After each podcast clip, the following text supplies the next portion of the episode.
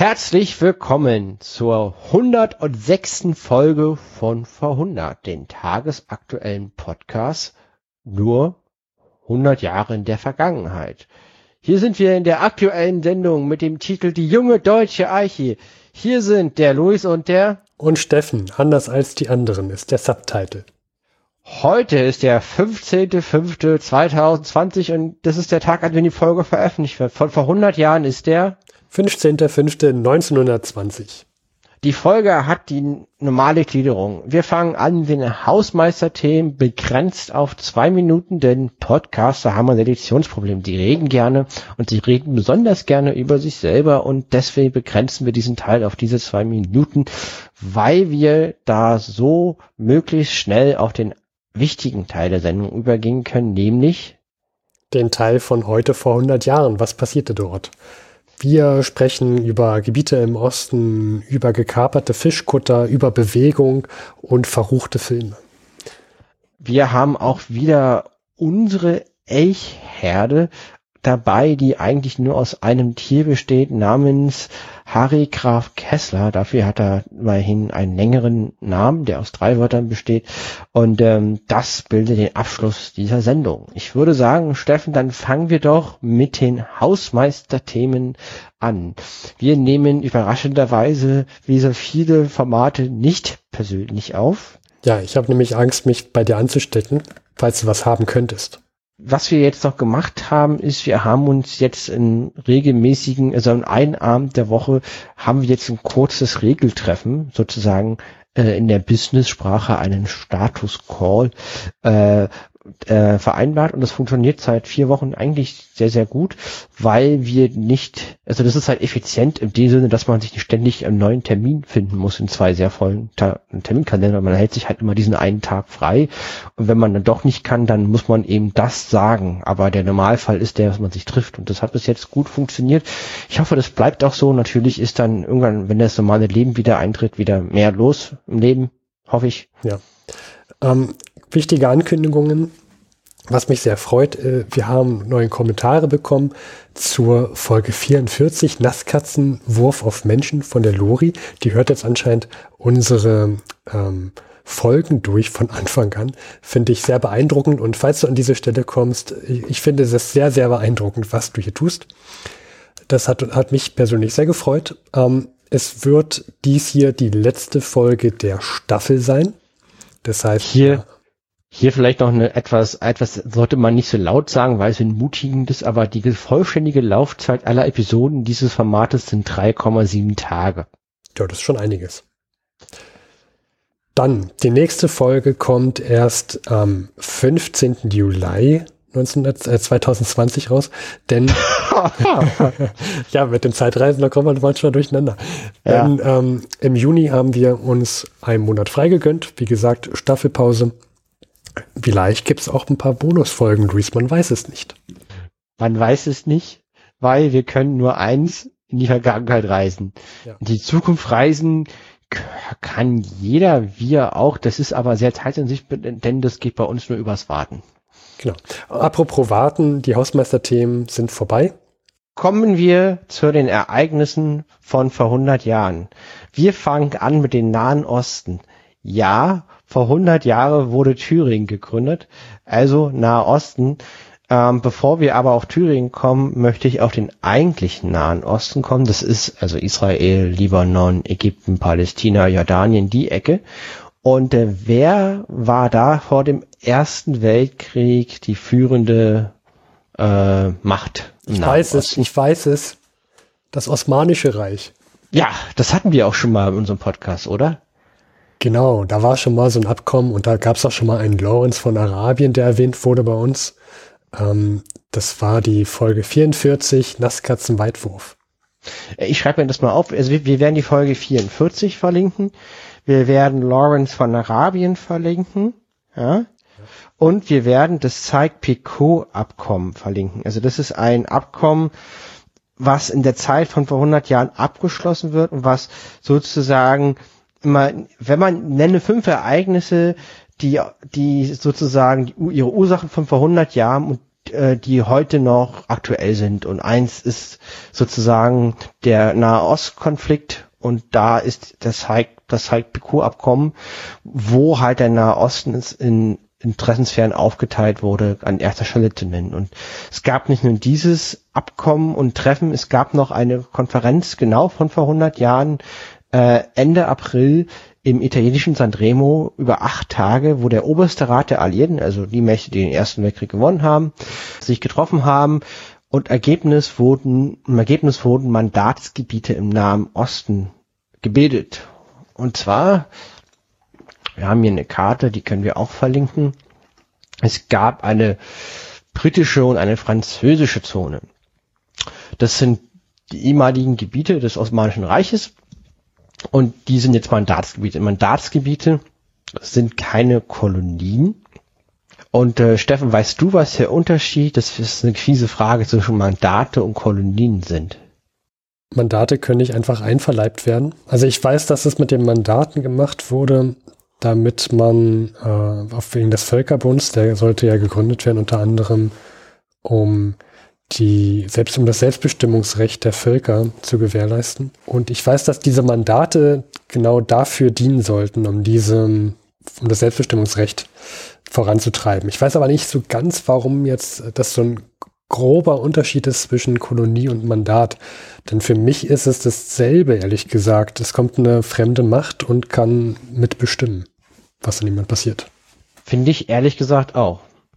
Also Mandat ist die Übertragung der Vormundschaft über Völker, die sich nicht selbst zu leiten vermögen, aus irgendwelchen Gründen. Und ähm, aus alliierter Sicht waren diese ehemaligen Gebiete der Mittelmächte, also das ist der Nahosten, das sind die ehemaligen deutschen Kolonien in Afrika und Asien, ähm, halt Gebiete, die sich noch nicht selber leiten vermögen und die wurden deren Vormundschaft übergeben. Ja, gut. Ich würde sagen, lass uns da jetzt nicht zu weit draufgehen, hm, weil das, das ist sehr, recht, ist sehr rechtlich, glaube ich, und das ist jetzt nicht unsere Stärke. Ja, aber man kann ja mal unken, also man ist jetzt England und Frankreich, hat, hat eigentlich die meisten Kolonien überhaupt.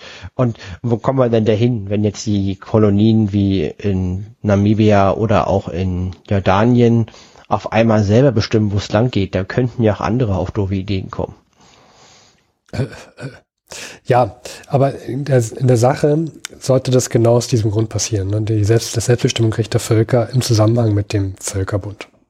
Richtig, und diese Mandatsgebiete sind halt überhaupt nicht an kulturelle oder geografische Gegebenheiten orientiert, die sind halt auf der Karte in, aufgeteilt und eine der Ursachen für den Konflikt, den wir heute haben. Das nächste Thema ist auch der Nahe Osten, wie ich schon gesagt habe, bleiben im Osten und zwar Thüringen. Thüringen war ja vor dem Ersten Weltkrieg, da gab's oder noch im Ersten Weltkrieg, das Deutsche Reich war ja eine Vereinigung von Fürstentümern und unter der Leitung des preußischen Königs, der der Kaiser wurde, sie haben ja dann nach dem gewonnenen Krieg 1871 in Versailles das Deutsche Reich gegründet und, ähm, und diese Fürstentümer äh, waren unterschiedlich groß. Das größte war Bayern. Es gab zwei Mecklenburgs äh, und, das, und, die, und die sozusagen die allerkleinsten äh, war Thüringen. Also in Thüringen sind ein Haufen sehr, sehr, sehr kleine Fürstentümer, die eigentlich heute alle vergessen sind. Ähm, die haben es geschafft, über die Jahrhunderte zu überdauern, weil Deutschland bestand ja aus mehreren, also vor 500 Jahren aus mehreren hundert Fürstentümern und im Laufe der Zeit hat ein gewisser Konsolidierungsprozess stattgefunden, überall außer in Thüringen, im Nahen Osten. Ja, und Thüringen formiert sich jetzt heute, vor 100 Jahren, besser gesagt.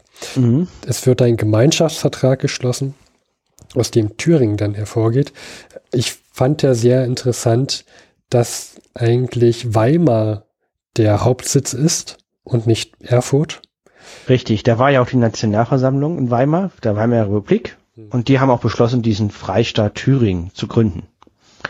Ja, der ist, und zwar, der entstand aus den bisherigen Kleinstaaten, wer kennt sie denn nicht? Sachsen, Weimar, Eisenach, Sachsen, Meiningen, Reuß, ältere Linie und Reuß, innere Linie, Sachsen, Altenburg, Gotha, Schwarzburg, Rudolstadt und Schwarzburg-Sondershausen.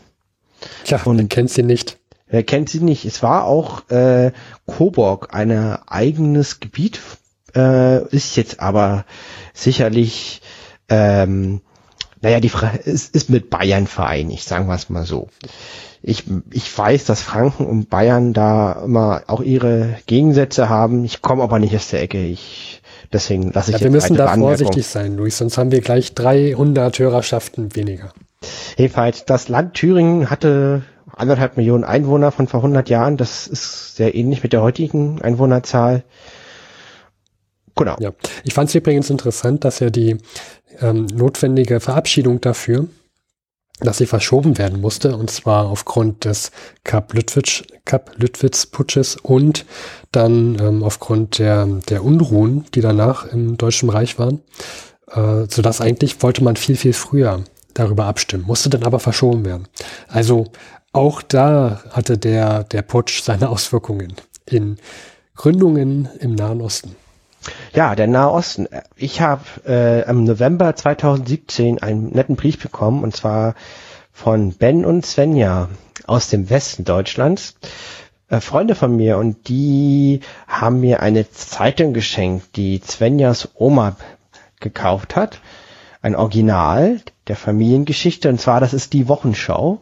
Kostete eine Mark 25, dann ist die Ausgabe vom 15. Mai 1920 welche auch der Tag zu der heutigen Sendung von vor 100 Jahren ist. Also genau von vor 100 Jahren die Zeitung. Die habe ich jetzt hier gerade vor mir liegen.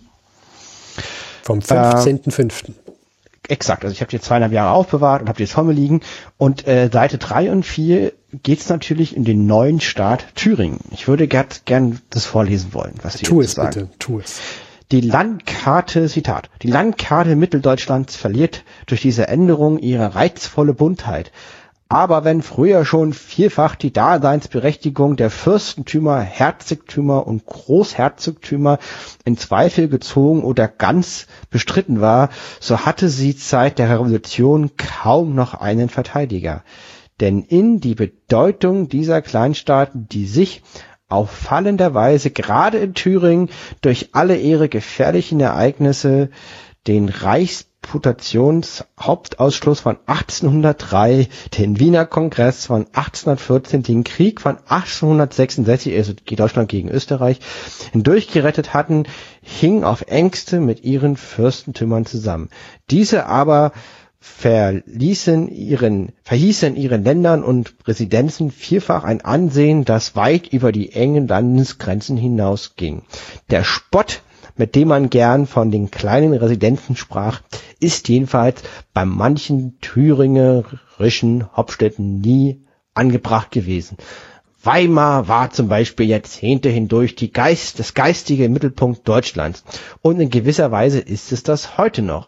Denn das goldene Zeitalter der deutschen Dichtung als Goethe, Schiller, Wieland und Herder an der ihm lebten und das Silberne und der Karl Alexander wirkte noch mit alter Kraft fort.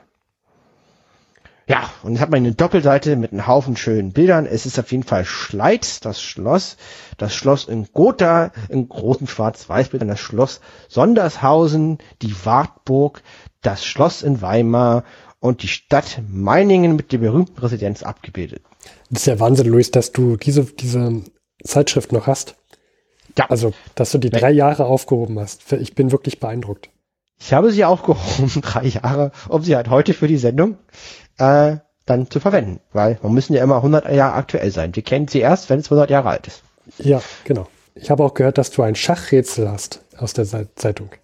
Genau, ähm, ja, also die Zeitung ist relativ dünn. Also ich glaube, sie hat äh, ein, zwei, drei, vier, fünf, sechs, sieben, acht, neun, also ungefähr so knapp 18 Seiten.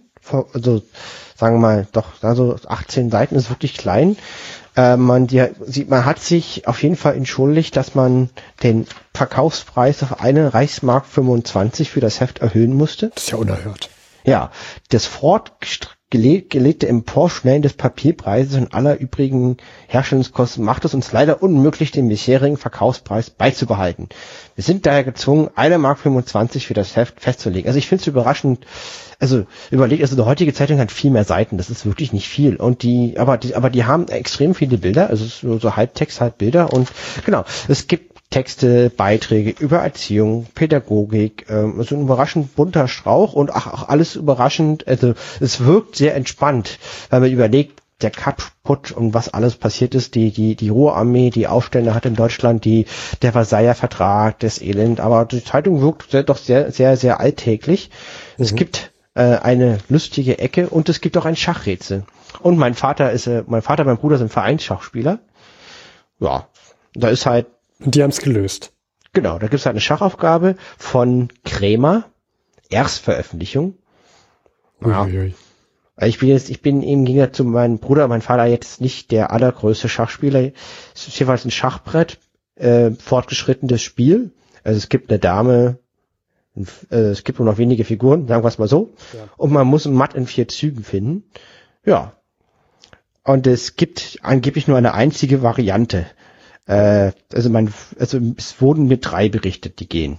Das ist jetzt die Frage. Also haben die, haben die Ersteller vom Schachrätsel einen Fehler gemacht oder ist vielleicht was doch nicht so ganz richtig, was dein Vater und dein Bruder dir da mitgeteilt haben? Ja, die haben schon recht. Da ist halt nur die Frage, ähm, also man hat, die hatten ja damals keinen Computer, muss man so zu sagen. Wie, also dein, wie, wie, aber die haben jetzt nicht, also dein Vater und dein Bruder haben das jetzt nicht mit dem Computer gelöst. Nee, also ob ich, ich muss noch mal nachfragen, also ihr gelöst haben sie es selber, ob sie jetzt alle drei Varianten, ich glaube die dritte Variante haben sie durch Rumfragen im Schachverein ausbekommen. Ach so. Ach so, du meinst jetzt durch das Erstellen des Schachrätsels. Es gab keinen Computer damals und deswegen war es schwierig, so eine Rätsel zu machen. Das meinst du jetzt? Genau, du hatten ja halt keinen Computer, ne? Mhm. Ja, stimmt. Also das ist der Unterschied. Und das Rätsel ging durch, das Schach, durch den Schachverein durch und die haben sich mit diesem 100 Jahre alten Schachrätsel beschäftigt. Finde ich ja witzig, dass da so ein 100 Jahre altes Schachrätsel durch den Schachverein rum, rumgeistert. Ja, genau, alles durch diese Zeitung. Ähm, genau, wir, ich, ich möchte dir noch einen, also eine Witze, ich möchte dir noch einen Witz vortragen. Darf oh ja, das sind immer die besten. Ein ja. richtiger Schenkelklopfer ich, äh, ich kann ja dann auch später noch mehr vortragen bei Bedarf. Äh, ich möchte, ich möchte auf jeden Fall noch dieses, also dieses Nahosten-Thema abschließen mit einem Witz, obwohl das überhaupt nicht zusammenpasst, nur weil ich es kann. Das ja, nur deswegen. Bitte, tu es. Bräutigam entzückt den Duft des Bratens einziehend. Welch eine Wonne, Geliebte, mit dir dieselbe Luft atmen zu dürfen. Kommt da noch was? Nein, das ist der Witz. Das, das ist der Witz. Ich habe noch mehr. Okay, Mensch, hau raus. Richtige Karlauer hier. Ein dicker Herr wird auf der Straße von einem Auto erfasst und umgeworfen. Nachdem das Auto schon über ihn hinweggefahren ist, ruft der Führer Vorsicht! Da spricht der Dicke stöhnend Kommen Sie noch einmal zurück? Okay, den, den fand ich schon besser. Da verstehe ich, da verstehe ich wenigstens, was ist eigentlich, was sollte der Witz sein. Bei dem anderen verstehe ich jetzt das nicht so wirklich mit der Luft. Genau, ich habe noch einen Witz. Ja. Drei, alle guten Dinge sind drei. Derselbe Herr geht, derselbe Herr geht eines Tages spazieren. Ein anderer ruft ihm nach. Herr Rohn, wo ist denn die Rheinbrücke?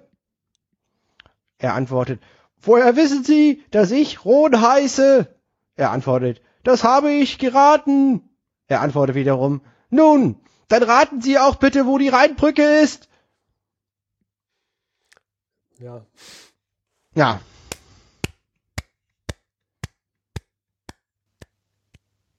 Wahnsinn. Ja. Sehr Wahnsinn, Luis. Das also das ist, ja ist die lustige Ecke von vor 100 Jahren aus der Wochenschau. Ich musste die ganze Zeit, ich habe mich gemutet, ich musste mich muten, weil ich so laut ins Mikrofon lachen musste, dass ich das hier übersteuert hätte. Also ja. Nachbarn also, haben schon geklingelt und haben gefragt, ob alles in Ordnung sei. Also werden die Zeit, Vergangenheitsreis in die Zeit von vor 100 Jahren, der, der, der sollte auf jeden Fall dann bei den Witzen ähm, schon mal die so, sozusagen richtig die Hand in die richtigen Winkel bereithalten, um zum Schenkelklopfer anzusetzen. Ja. Man muss sich, der muss sich dazu eher zwingen als ja. ja. Okay, würde das ist ja furchtbar. Das ist ganz Und- furchtbar.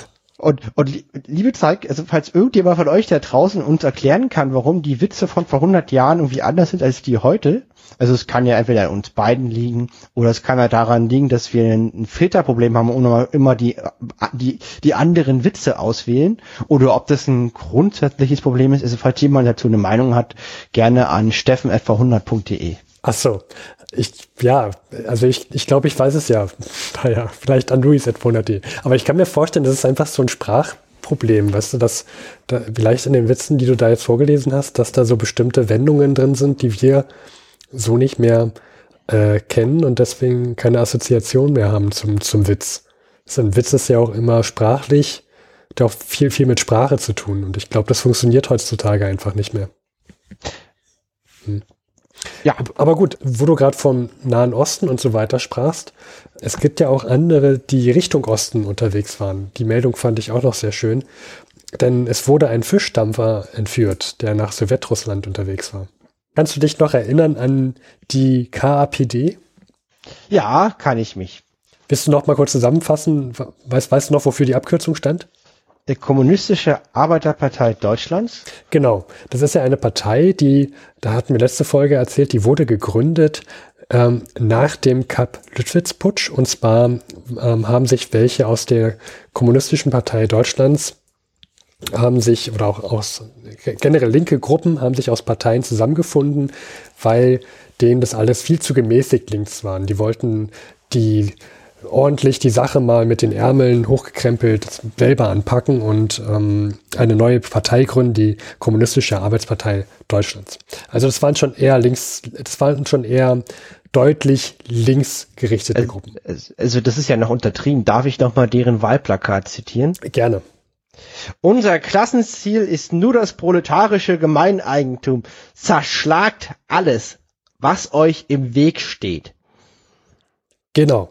So Also- stand da drauf und das ist schon heftig. Ja.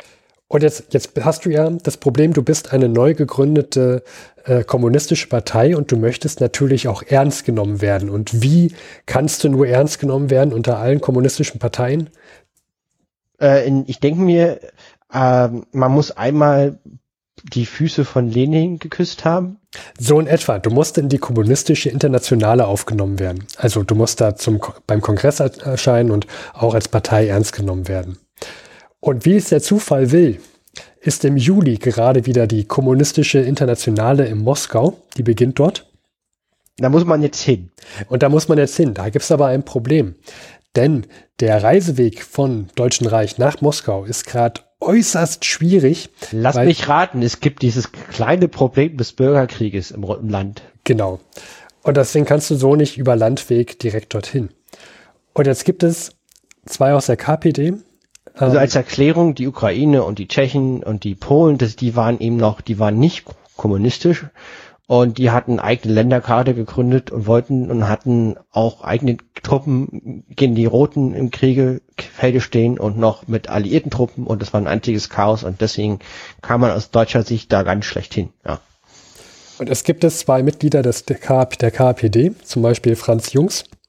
Es ist schon einer, der hat bei der Gründung der KPD mitgemacht und auch jetzt der KPD hat auch im Weltkrieg ähm, Desertierte, war war bei den Spartakusaufständen mit dabei. Also der gehört da genau hin in die KPD. Der macht keine halben Sachen, also wer im Weltkrieg desertiert, im Spartakusaufstand dabei ist.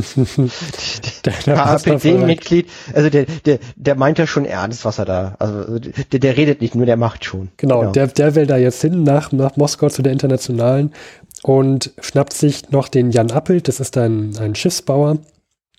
Und die kapern jetzt einen Fischdampfer. Die, die gehen, die gehen an, ähm, als blinde Pas pa Passagiere, gehen sie auf den, an Bord des Cuxhavener Fischdampfers Senator Schröder, so heißt er, und ähm, verstecken sich dort und auf hoher See ähm, kommen sie dann an Bord und übernehmen gewaltsam die Kontrolle. Also was heißt gewaltsam? Der Kapitän und die Offiziere werden festgesetzt und die fügen sich auch. Eigentlich wollte der Dampfer nach Island. Jetzt steuerte aber Murmansk an. So, nicht, nicht ganz so die gleiche Richtung.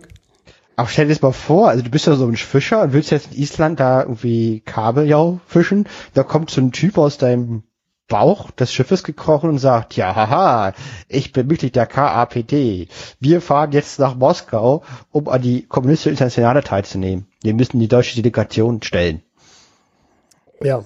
Also ich, ich möchte mal wissen, wie die das zu zweit gemacht haben. Also Steffen, stell dir mal vor, wir beide versteigen uns jetzt auf so einen Fischdampfer, was nach Island aussieht. Sowas, sowas gibt's ja heute immer noch und sagen, ja, haha, wir fahren jetzt nach, stattdessen nach Moskau. Ähm, ich weiß nicht, Steffen. Was ich, also, also ich, ich sehe ich, ich seh diesen Plan, also wenn wir beide das machen würden, also, äh, also es ist, ich weiß nicht, also ich Bezug so gegen Fischer, da braucht man schon ein gutes Durchsetzungsvermögen. Ich weiß, Selbstwahrnehmung sollte mir das schwerfallen, da die einschlagenden Argumente zu finden gegen Fischer. Ja, nun weiß ich nicht, was das für ein, für ein Kutter war, weißt du? Das könnte ja auch sein, dass die vielleicht in Hamburg durchge, also losgesegelt sind. Ähm, es wird jetzt nicht gesagt, wo der jetzt ablegte, dieser Kutter, aber Hamburg war ja auch so ein, eine Hochburg ähm, der politisch linken Bewegung. Vielleicht waren die eh schon sehr begeistert von dieser KPD, die Seeleute an Bord. Man weiß es nicht. Auf jeden Fall haben sie es irgendwie geschafft und sie nennen auch gleich den, den Fischkutter um. Der heißt jetzt, der soll jetzt nicht mehr als Senator Schröder weiterfahren. Stimmt ja den Namen auch so gut. Sondern jetzt als er soll jetzt den Namen tragen Heinrich Laufenberg. Und das war auch einer der KPD-Führer, hat auch mit, ähm, also das ist eine Person, ein Politiker, der hat mit gegründet, die KPD auch. Aber jedenfalls ist das einer der Führer und nach dem wird jetzt dieser Kutter benannt und so fahren jetzt also Franz Jungs und sein Gehilfe mit dem ehemals Fischkutter Senator Schröder, jetzt Heinrich Laufenberg, nach Murmansk. Sie schaffen es sogar. Sie werden von der Delegation auf dem Kongress auch gefeiert. Allerdings ähm, kriegen sie nicht so wirklich Anerkennung. Und äh, so bleibt es eigentlich auch dabei, dass die KPD das eigentliche deutsche Mitglied in der, äh, in, in, in der Internationalen ist und nicht die KPD. Wir hatten letztes Mal auch gesagt, dass die KPD auch schon bald wieder aufgelöst wird. Aber das fand ich, fand ich jetzt nochmal so einen schönen Exkurs. Ja, und der Franz Jung, also dieser Captain, der jetzt da dieses Schiff gekapert ist wirklich eine hanebüchende Aktion, finde ich, so ein Schiff zu kappern und zu internationalen zu fahren. Also, was ich überraschend finde, der wurde richtig alt, also der ist, also der ist ja erst 1968 gestorben. Mhm. Also der wurde äh, 88er Jahrgang, 63 gestorben, äh, 75. Na gut, das ist super alt, aber der ist auf jeden Fall alt geworden für so einen Lebensstil. Uh, und der hat auch noch ein spannendes Leben gehabt. Also der wurde dann, hat natürlich Ärger bekommen mit den Nazis, ne? Ähm, was, was ja für ihn spricht. Und ist, ist dann nach Österreich. Ähm, dann von, wurde dann, da gab es halt den Anschluss, dann ging er nach Prag. Da gab es ja dann auch den Einmarsch. Ja, das ist eine schlechte Entscheidung uh, gewesen. Er, er, er, floh aber in die Schweiz.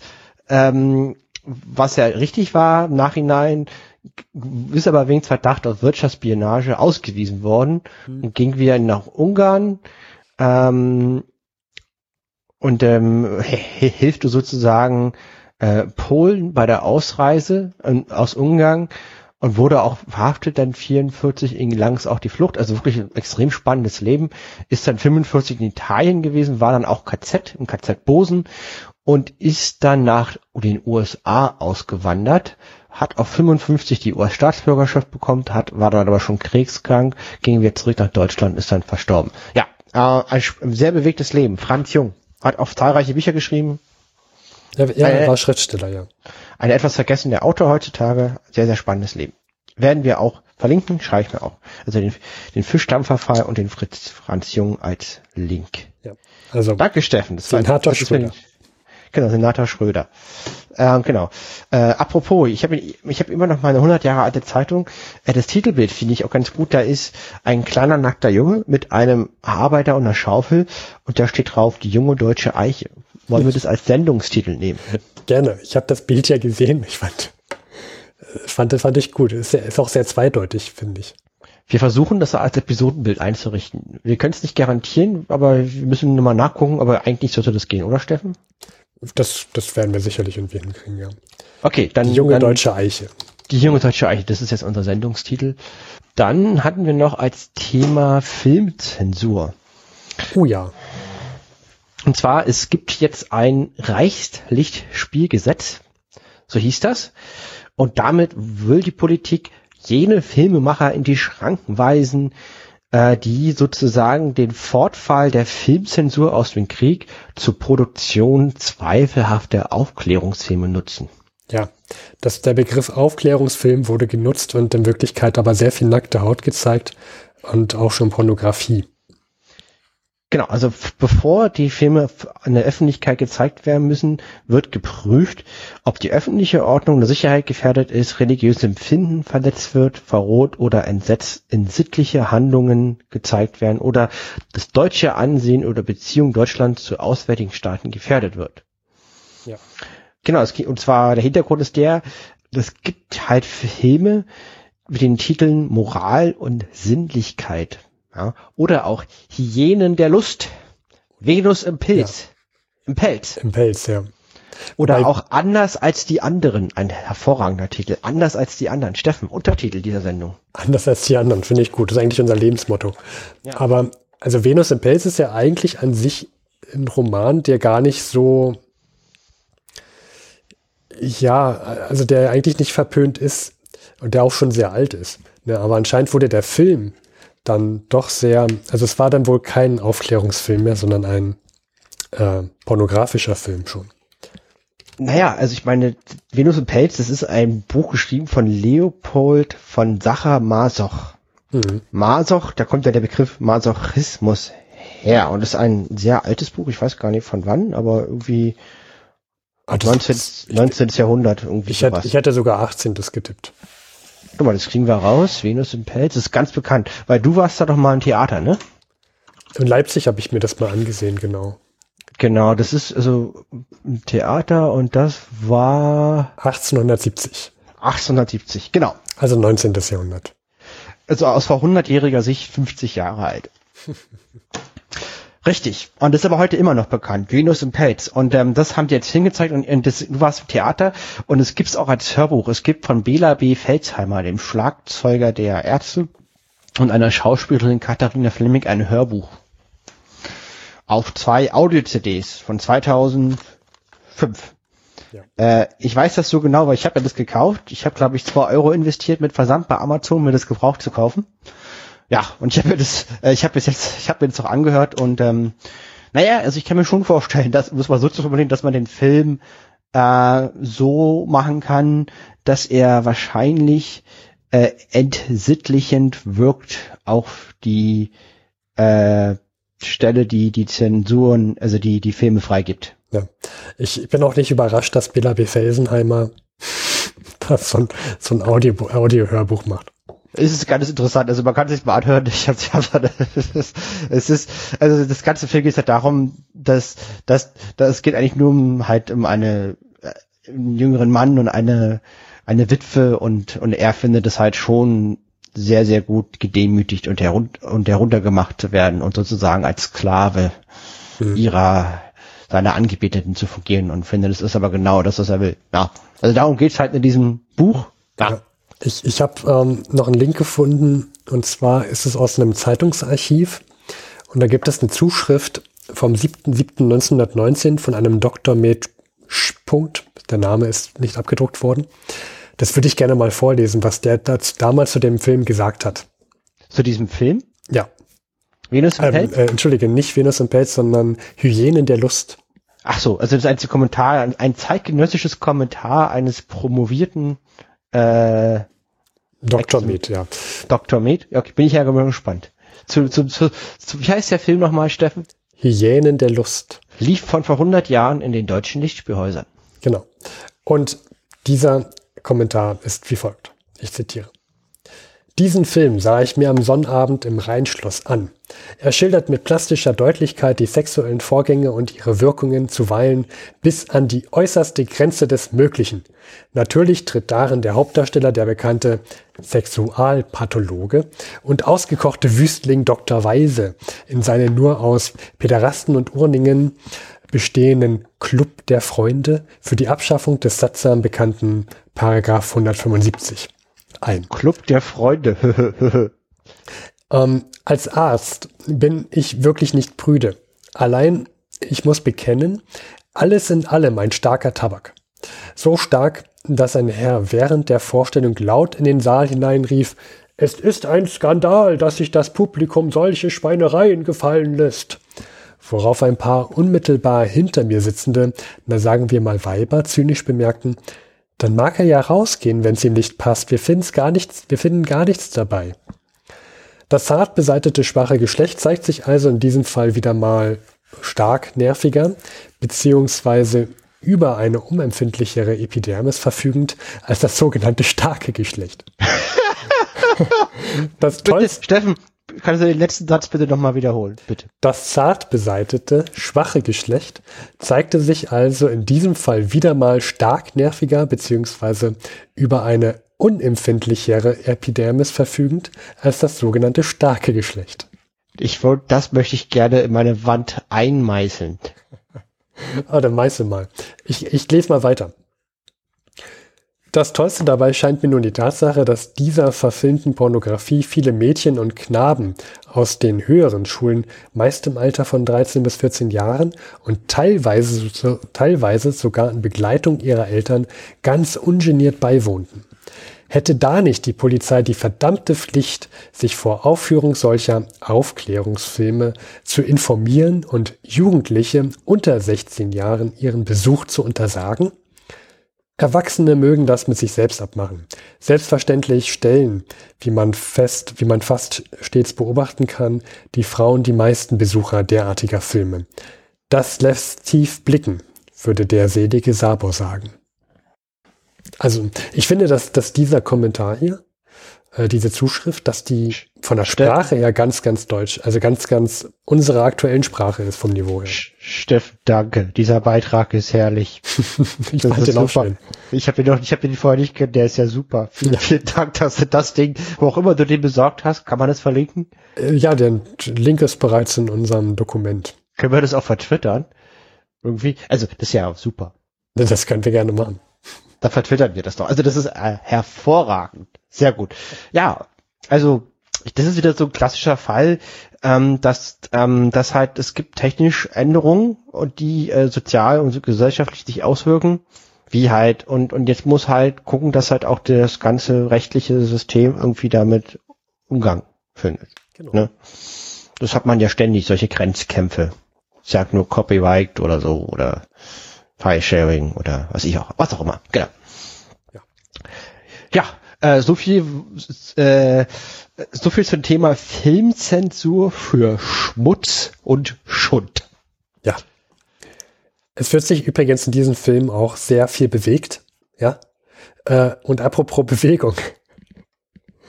Luis, äh, du meintest, das möchtest du unbedingt bringen, noch die Meldung. Spielplatz Werbetag im Deutschen Reich. Ja, und zwar Millionen von Sporttreibenden im Deutschen Reich beteiligen sich an den sogenannten Spielplatz Werbetag.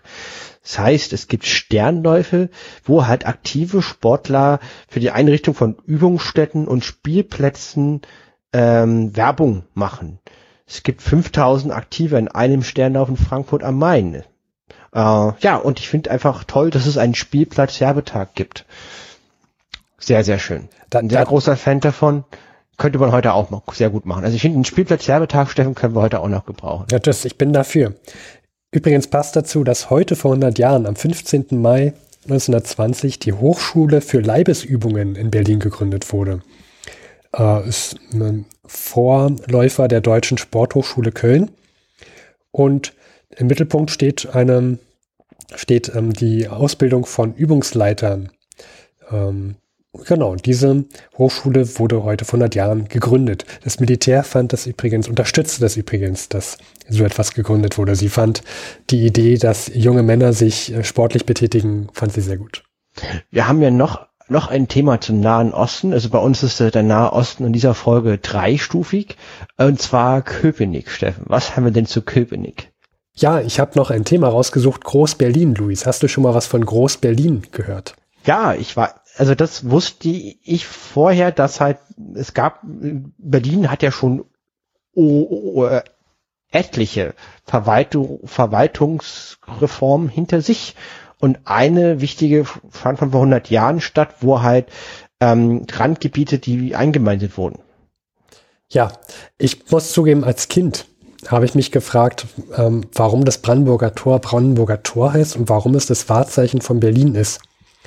Denn das Brandenburger Tor, also es ist ja heute im heutigen Zentrum Berlins, kann man sagen. Es gehört ja mit zu der Mitte, flächenmäßig gesehen. Und ich habe mich gefragt, warum das denn Brandenburger Tor heißt, also nicht im Alter von sieben Jahren oder so. Warum heißt es nicht Berliner Tor? Es ist ja, steht ja schließlich in Berlin. Und das hat halt damit zu tun, dass Groß-Berlin nicht immer so groß war, sondern dass tatsächlich ein Teil der Grenze von Berlin war.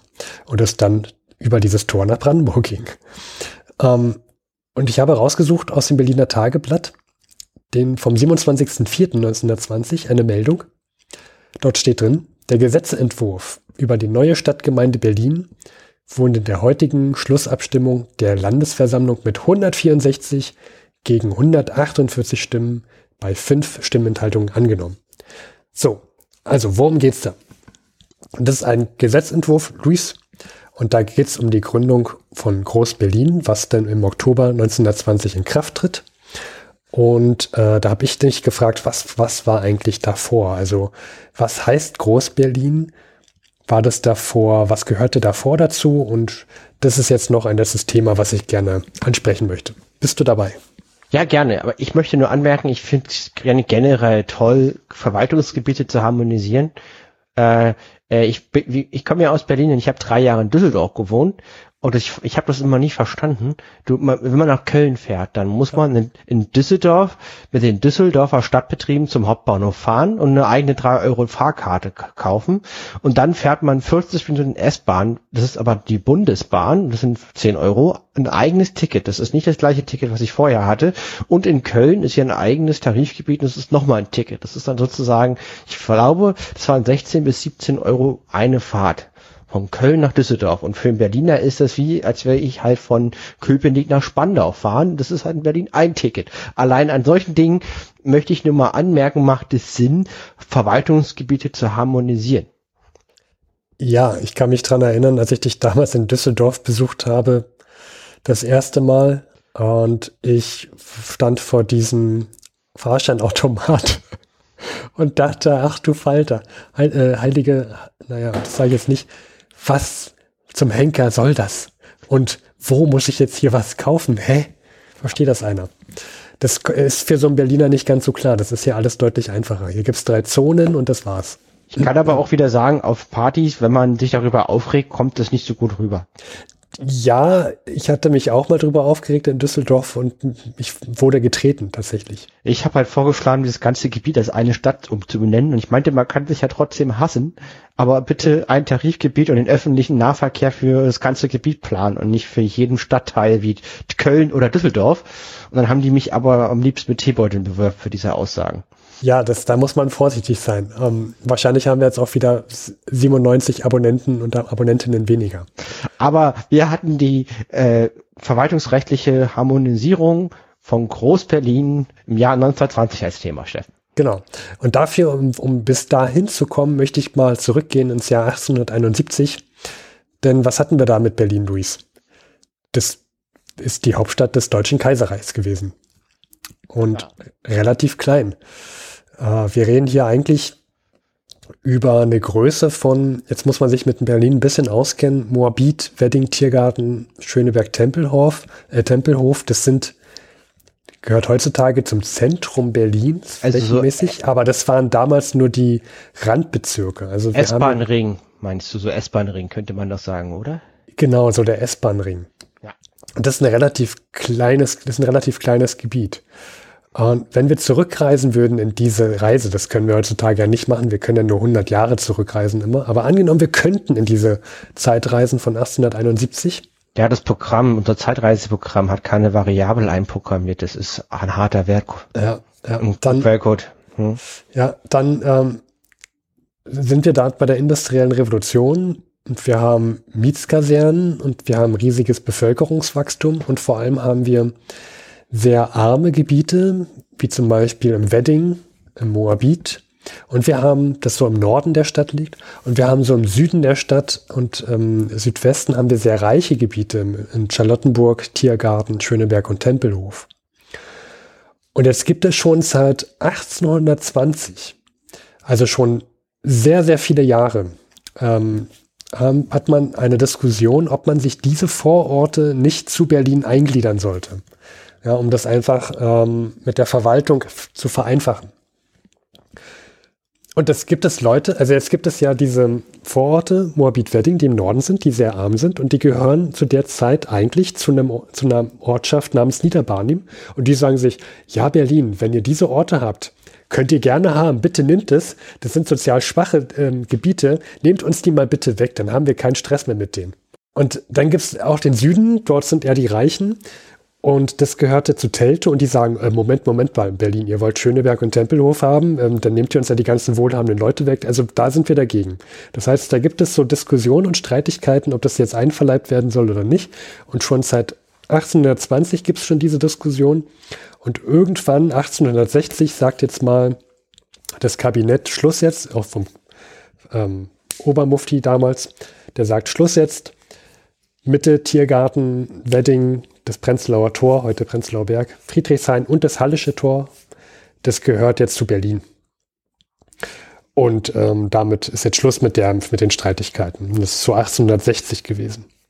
Das heißt, hier hatten wir dieses Gebiet, was du gerade beschrieben hast. Und das war dann dieses Kerngebiet, was dann zur Reichsgründung 1871 die Hauptstadt des Deutschen Reiches gebildet hat. Genau. Und das ist sozusagen jetzt die Situation 1860, 1871. Und jetzt geht die, jetzt kommt ja auch diese, ähm, die industrielle Revolution, die ist auf einem Höhepunkt. Mietskasernen gibt es im Wedding.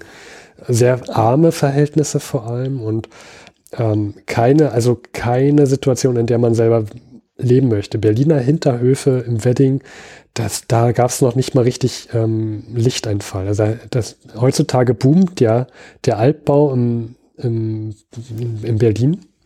Auch mit dem Hinterhof zu wohnen, ist heute nicht mehr das Schlimmste. Damals schon, da möchte man echt nicht gelebt haben wollen. Und jetzt ist genau das eingetreten, Luis, was du schon über Köln und Düsseldorf gesagt hast. Denn jetzt gibt es nämlich Streitigkeiten mit, den, mit Berlin und dem Umland mal wieder. Denn es gibt jetzt die Verkehrs- und die Stadtplanung. Und es gibt ähm, sehr viele Straßenbahnlinien zum Beispiel. Es gibt Streitigkeiten über die Finanzierungen äh, und, und, und. Und äh, da redet man jetzt schon die ganze Zeit drüber, ob man nicht noch mehr Umland, wie man es auch schon 1860 gemacht hat, ob man nicht noch mehr Umland von Berlin mit eingliedern sollte. Und da gibt es einen Punkt, der das verhindert. Denn Berlin ist schon damals, Ende des 19. Jahrhunderts, auch um 1900 rum, schon ein Gebiet, bei der es starke linke Bewegungen gab.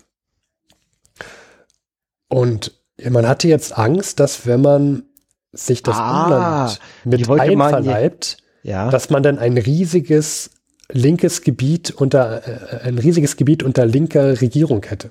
Ach so, die ist, man wollte sozusagen die die die bekloppten Linken da in ihrer Berliner Stadtinsel hm. äh, klein halten ja. und das starke junkerische königstreue konservative monarchistische Umland äh, ähm, Genau, also im, im Umland wohnten halt die eher Wohlhabenden, vor allem Charlottenburg und noch weiter in, äh, südlich so von Schöneberg und Tempelhof. Und die, die waren natürlich gegen diese linken Bewegungen. Die hatten auch Angst um ihr Geld und die Hab und Gut. Ich meine, ein paar Jahre später gibt es halt Leute von der KPD, die sagen, äh, wie, wie war der Spruch, den du da vom, vom Wahlplakat äh, zitiert hattest? Niedergang allen oder zerstört alles? Ja, ähm, zerschlagt alles, was euch im Wege steht. Genau. Und vor so Leuten haben die, haben die äh, reichen Leute im Umland halt Angst. Und das wollen sie halt verhindern. Und es geht aber so nicht weiter, weil du sehr viel Verkehrsplanung hast, äh, Verkehrschaos hast. Und du gibst, du hast halt Handwerker, die sagen, hey, hört mal Leute, ich arbeite im einen Stadtteil, da habe ich diese, diese Verordnungen und dann will ich aber mein, mein, äh, dann will ich aber den gleichen Deal in einem anderen Stadtteil machen oder einer anderen Umgebung. Und da muss ich aber ganz andere gesetzliche Auflagen erfüllen. Das geht so nicht mehr weiter. Denkt euch mal bitte was Einheitliches aus. Und deshalb kommt es dann 1911 dazu, dass man sagt, wir können ja sowas machen, sowas ähnlich wie, eine, wie, eine, wie, ein, wie ein Zusammenschluss. Wir machen einen Zweckverband. Das heißt, es ist so ein bisschen ähnlich, wie wir es vorhin schon mit dem Mandat hatten. Das heißt, du hast zwar immer noch ein Selbstbestimmungsrecht, aber es ist nicht eingegliedert. Sprichst dich dafür aber ab. Das ist der Zweckverband 1911. Also es ist keine große gemeinsame Stadt. Es ist eine sogenannte politische Lösung. Nichts genau. Halbes und nichts Ganzes. Ja. Und dieser Zweckverband wird 1911 gegründet. Das ist noch nicht Groß-Berlin. Aber es kommt dem zu, kommt, die Vereinigten Staaten von Berlin.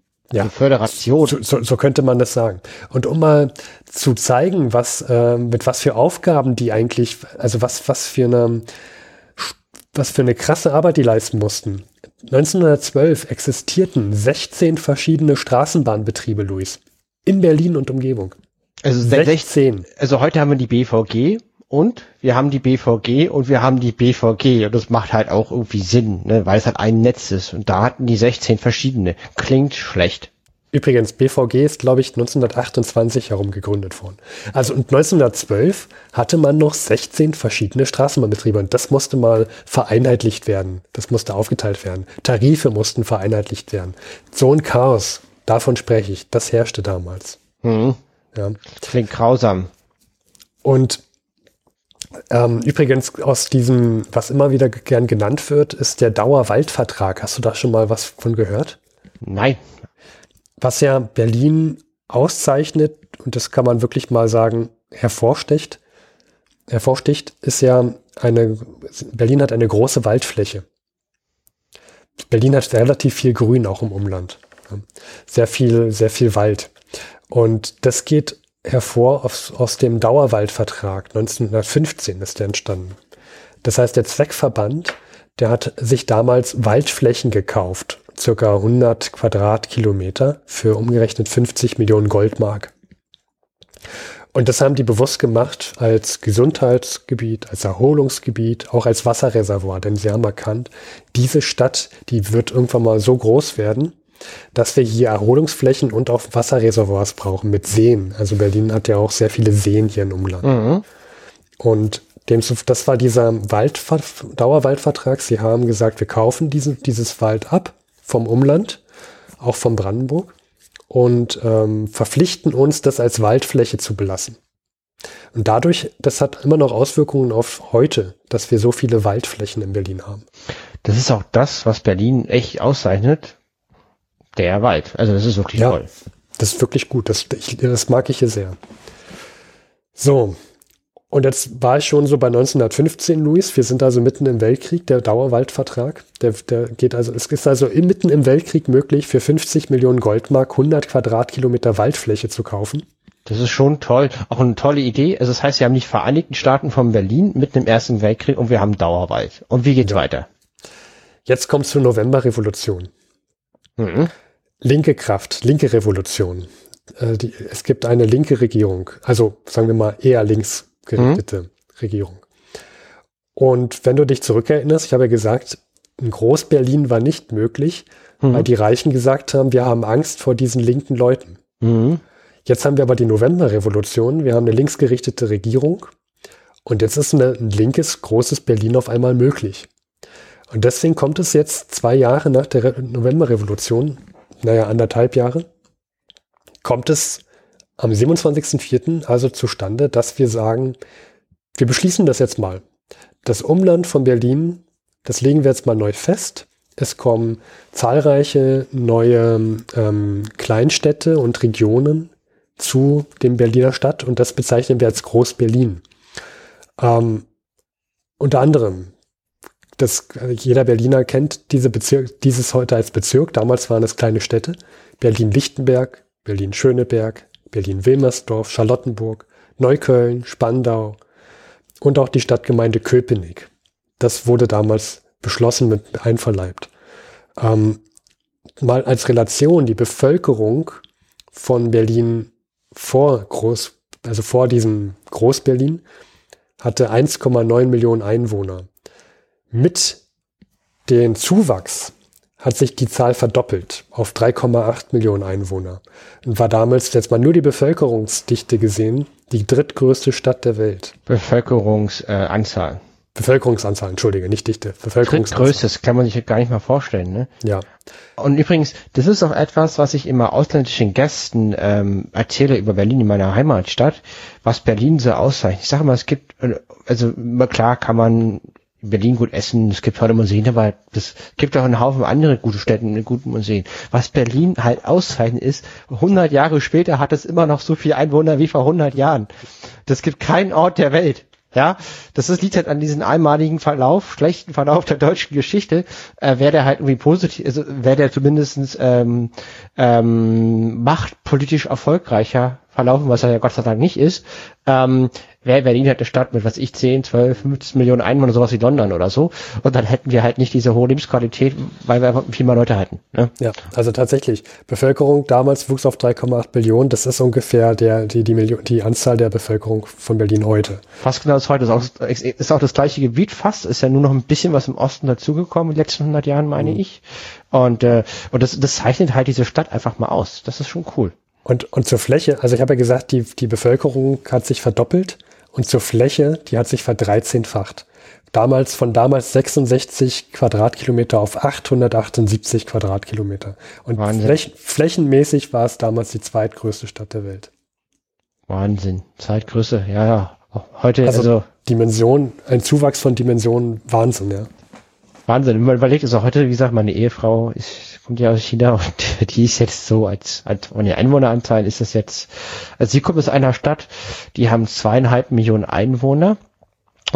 Und das ist die zehntgrößte Stadt, meine ich, in Guangdong. Das ist eine Provinz in China. Das ist natürlich die bevölkerungsreichste Provinz in äh, China, Guangdong. Das ist die um Hongkong rum.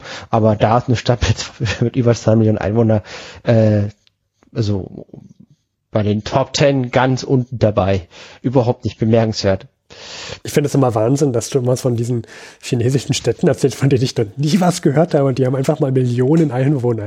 Naja, es halt, ja, genau, und es hat in einer Provinz dann, also, was ich, was ist denn die zehntgrößte Stadt von Bayern? Sowas wie Bamberg vielleicht. Das ist, das ist so geschätzt, bitte nicht verprügeln, wenn das alles falsch ist, aber jetzt so an der Relation. Ja. ja. Genau, also, also vor 100 Jahren entsteht per Gesetzentwurf Groß-Berlin. Im Oktober wird es dann, wird's dann in Kraft treten. Für mich als Berliner ist das ein großes Gesetz gewesen, was ich heute erwähnen wollte. Ja, das ist aber wirklich, das ist für die Stadt ja auch wichtig und ähm, war auch im Nachhinein richtig. Also, also ich möchte mal sagen, ich bin ganz großer Fan, dass das alles eine Stadt ist. Ich komme also ich komme zwar aus Köpenick, aber ich finde das toll, dass Köpenick zu Berlin gehört und ich mit der S-Bahn für 2,70 Euro bis Spandau durchfahre und nicht ein Ticket in Köpenick, ein Ticket in Berlin und ein Ticket in Spandau ziehen muss. Ja. Oder am besten auch noch umsteigen, weil das verschiedene Bahnsysteme sind. Also nur, nur vom Nahverkehr her. Und da gibt's dann noch ganz andere Sachen, ja. die da wichtig sind. So, jetzt haben wir, glaube ich, dafür gesorgt, dass wir ganz viele Kommentare bekommen werden. Ich glaube auch. ich sehe da hinten im Horizont eine Elchherde und mittendrin ganz allein, äh, an, alle anderen halten so fünf Meter Abstand zu ihnen, aber er hält auch gerne fünf Meter Abstand zu allen anderen. Äh, etwas größer und schöner und schlauer als, als, als der Rest der Elchherde steht ein Elch, der Harry Graf Kessler. Ach, der kommt noch. Stimmt. Ja, dann lassen wir ihn doch sprechen. Ja, Harry Graf Kessler, wer kennt ihn nicht? Es ist immer noch der schönste Elch in der Herde. Ähm, er war im Ersten Weltkrieg als spezieller Abgesandter in der Schweiz unterwegs, um für die Mittelmächte Propagandaarbeit zu betreiben. Hatte ein Millionenbudget. Sein geheimer Auftrag war, über sein bekanntes Kontakte-Netzwerk international ähm, den Kontakt zum Ausland zu halten, um halt eventuelle Friedensbedingungen auszulösen. Er weiß viel, er kann viel, er weiß das auch und zeigt das gerne. Ja, und äh, von vor 100 Jahren war er in Zürich, Mitte April. Immer noch. Und immer noch. Und er war in der Schweiz und traf sich mit einem Haufen Leuten. Also es traf sich zum einen mit Schickerle, ist äh, Schickerle, jemand mit einem längeren Wikipedia-Eintrag, das war ein Journalist, ja, am 18. Äh, zwei Tage später traf er sich mit Karl Vollmöller, das ist ein damals bekannter Autor, auch mit längeren Wikipedia-Eintrag heute Ne? Wie gesagt, ich finde immer toll, dass er mit Leuten trifft, die Wikipedia-Einträge haben. Also, also das waren jetzt nicht so viele, denke ich, damals vor 100 Jahren. Dann Tragfahrer Adolf Müller, das war ein bekannter Gesandte, den er aus seiner Schweizer Diplomatentage kannt. Ähm, und, er, und er erwähnt, äh, also er unterhält sich halt mit seinen ehemaligen Kollegen und erwähnt nebenbei, ich konnte, und hier Zitat, also Harry K. Kressler schreibt über sich selber sein eigenes Ta Tagebuch, Zitat, ich konnte nebenbei erwähnen, dass meine Propagandaunternehmungen in der Schweiz, für die ich keine drei Millionen Mark ausgegeben habe, in den letzten fünf Millionen ja, in den letzten Jahren fünf Millionen Mark netto Gewinn abgeworfen haben. Ui. Ja. Also. Da hätte er sich ganz viel Quadratkilometer Wald von kaufen können. Ich wollte mal sagen, also er trifft halt seinen alten Kollegen und äh, er schreibt dann eigenen Tagebuch über sich selber, dass er seinen Kollegen erzählt hat, dass seine Unternehmungen Gewinn abgeworfen haben. Das, sagt sehr, das zeigt sehr viel über Harry Graf Kessler. Ich, das, das ist halt das, was ich meine. Er kann viel, er weiß viel, aber er weiß es auch, dass er viel weiß und viel kann. Ähm, genau. Was ich schön finde, ist sein Eintrag zum 1. Mai 1920, äh, Mai-Feiertag. Zitat. Mai-Feiertag. Allgemeine Ruhe. Also nicht nur äh, wegen der Corona-Krise ist der 1. Mai ein ruhiger Tag gewesen. Für Harry Kessler von vor 100 Jahren auch. Äh, er traf sich mit SPD-Politikern, die hieß Hilferding. Ähm, aber er traf sich auch mit Leuten, die, die ein ganzen Tagewerk von neun Bänden und die an alle sehr dick nur einmal vorkommen, mit Leuten, die nur einen Eintrag haben, Personenregister. Ähm, das ist eine Miss Hardinger. Und, und mit der redet er sozusagen über die nahe Zukunft ähm, in Deutschland und, und, und jedenfalls die ist eine Korrespondentin der Daily News, ist eine bekannte Tageszeitung, äh, englischsprachig und, und, und, und diese Korrespondentin, die heißt halt Miss Hardinger, vielleicht ist es auch ein Tarnname in seinem Tagebuch, äh, und die berichtet über Pläne von rechten Reaktionären. Mhm. Und die erzählt halt, also dass das Recht die Reaktionäre ihr herangetragen haben, dass es doch am besten wäre, wenn man einen kommunistischen Putz provoziere äh, und diesen kommunistischen Putz als Rechte sogar unterstützt, äh, weil dann, wenn die Bourgeoisie vom Roten Terror genug habe, äh, diesen Mantel zu verwenden, um eine Militärdiktatur der Ordnung und des Revanche-Gedankens aufzurichten. Und äh, die fragt Harika Kessler, was sie denn von diesem Plan hält. okay. Also, ne, also, also die Rechten, ja, die wollen die Linken fördern, dass die einen Putsch machen. Ja. Weil dann hat man ja einen Vorwund, eine eigene Diktatur zu errichten. Und das ist auch eine kranke Logik, finde ich. Ja, leider gar nicht mal dumm. Meine persönliche Meinung. Okay, was sagt Harry Kraft Kessler dazu? Zitat. An sich sei ein Putsch, solange wir Söldnertruppen hätten, ausführbar von links sowohl wie von rechts, aber halten könnte sich ein Gewaltregiment gegen den Willen der Arbeiter und des kriegsmüden Mittelstandes meines Erachtens nicht auf Dauer. Vielleicht das nächste Mal nach dem Kapputsch für vier Wochen statt vier Tage mit dem entsprechend größeren Blut und Gut an Opfern. Mhm. Und, und er sagt halt auch, dass die Entente im Zweifelsfall einmarschieren würde. Ja, also dass das aus seiner Sicht alles Quatsch ist. Ja, das, das, das ist wohl wahr. Das hat ja auch die, also die Franzosen haben das schon beim äh, bei den Aufständen, Aufruhen nach dem Kap Lüttwitz-Putsch gesehen, äh, gemacht. Ja. Und ich will es halt nur sagen, um, um halt, wie halt, um sein Leben halt zu beschreiben. Also er trifft halt bekannte Autoren, Politiker, äh, Journalisten, äh, Korrespondenten und redet über das Hagegeschehen.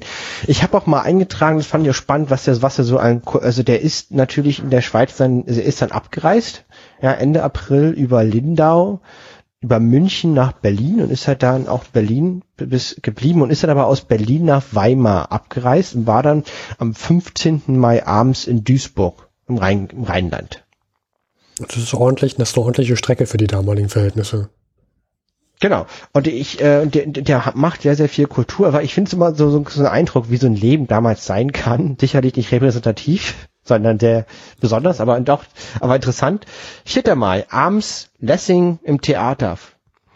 Sechster Mal, zwei Tage später, Schauspielhaus, Mar Marquis Kies, äh, mit einer, äh, hat er sich angeguckt. Ein Tag später in Berlin, großes Schauspielhaus von Hauptmann, Weißen Heiland. Zitat, entsetzlich. fand er richtig schlimm.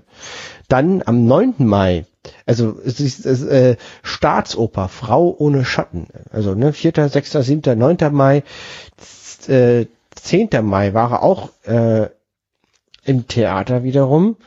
Ähm, 11. Mai, was geht hier ran, war er im November Club.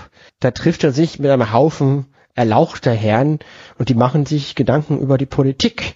Und zwar die zukünftigen Beziehungen zu Frankreich. Und die Idee ist, unsere Politik, Zitat, gegenüber Frankreich müsse erstreben, ähm, diesen immer die destruktive Rolle in Europa zuzuschanzen, äh, den Marschall Foch als neuen Popant herausstellen, Deutschland dagegen als Vertreter des produktiven Wiederaufbaus.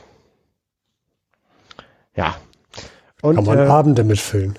Ja, also das ist halt sein Leben, ne, und äh, also er fährt halt am 12. Mai, also am Mittwoch von Berlin nach Weimar, verbringt dann einen Tag im Weimar, verbringt ihn im Park und mit seinen Bekannten den, den Freitag dort auch und fährt dann am Sonnabend direkt nach Duisburg. Morgens ist er halt abgefahren und um 8 ist er in Duisburg angekommen. Also morgens fährt er halt los in Weimar und 8 Uhr ist er in Duisburg. Das ist so eine mhm. Etappe damals gewesen von vor, vor, vor 100 Jahren, weil er wurde abgeholt von der Wahlversammlung, denn er hält dann in Duisburg einen Vortrag über den Völkerbund am großen Saal in der Börse. Natürlich macht er das. Ja, das ist halt sein Leben in der Zeit von vor 100 Jahren. Also das hört sich alles sehr gut, sehr quicklich, sehr erbauend und sehr entspannt an das war das, was Harry K. Kessler in der Zeit von 100 Jahren erlebt hat. So viel äh, von meiner Seite dazu. Ja, vielen Dank, Luis. Danke dafür. Dann, dann würde ich sagen, dann beenden wir diese Folge. Wir sehen uns. Wann haben wir die nächste Folge, Steffen? Das war jetzt die letzte Folge der Frühjahrsstaffel. Genau, die nächste Folge kommt am 15. Juli 2020 und wird behandeln den 15. Juli 1920. Also vielleicht nochmal zur letzten Anmerkung. Wir haben äh, ja, ein, ein verändertes äh, Episodenkonzept. Wir haben im Frühjahr fünf Staffeln, und zwar Juni, Februar, März, April, Mai. Jeweils am 15. fünf Folgen pro Staffel. Dann eine Woche, ein Monat Pause, das ist der Juni. Und dann haben wir Juli, August, September, Oktober, November, Dezember wieder fünf Folgen und dann ein Monat Pause. Aber wir können ja, vielleicht kommt dann eine andere Sendung gucken wir mal. Aber jedenfalls die erste richtige Verhundert-Folge, wo, wo wir ähm, den üblichen Rahmen kommt in acht Wochen wieder. Lasst es euch gut gehen, viel Spaß in der Sommerpause. Das klingt für mich irgendwie arg früh, aber es ist halt, wie es ist. Ja gut, im Juli sind wir wieder da, da ist ja immer noch Sommer, Gott sei Dank. Ja. Also ich habe das Tagebuch gerade zuzuschlagen und der Harry Graf Kessler guckt mich gerade vom Cover mit bösen Augen an. Oh. Naja, dann ähm, schnell ab ins Bett, Luis. Und ich würde sagen, lasst es euch gut gehen, liebe Zeitreisende. Und genau. hört gerne mal alte Folgen durch. Ihr habt äh, jetzt einen Monat Zeit, zwei Monate. Und dann verabschieden wir uns und reisen in die Zukunft bis zur nächsten Folge kommentiert die Folge auf verhundert.de, twittert uns an auf Twitter, der, der, der wir, sind da auch anzutreffen, ruft uns an unter der Nummer, die Steffen gleich sagen wird, schreibt uns eine E-Mail an info at verhundert.de, supportet uns bei Patreon, beweist uns eine Spende für den Betrieb von Servern, ähm, vor allen Dingen aber gibt, gibt uns Kommentare, weil das hilft uns, das motiviert uns. Genau, die Nummer ist die 030 814 55339 und damit verabschiede ich mich. Steffen kann man auch persönlich erreichen unter steffen.verhundert.de. Ja, Codewort Venus im Pelz oder Moral und Sinnlichkeit.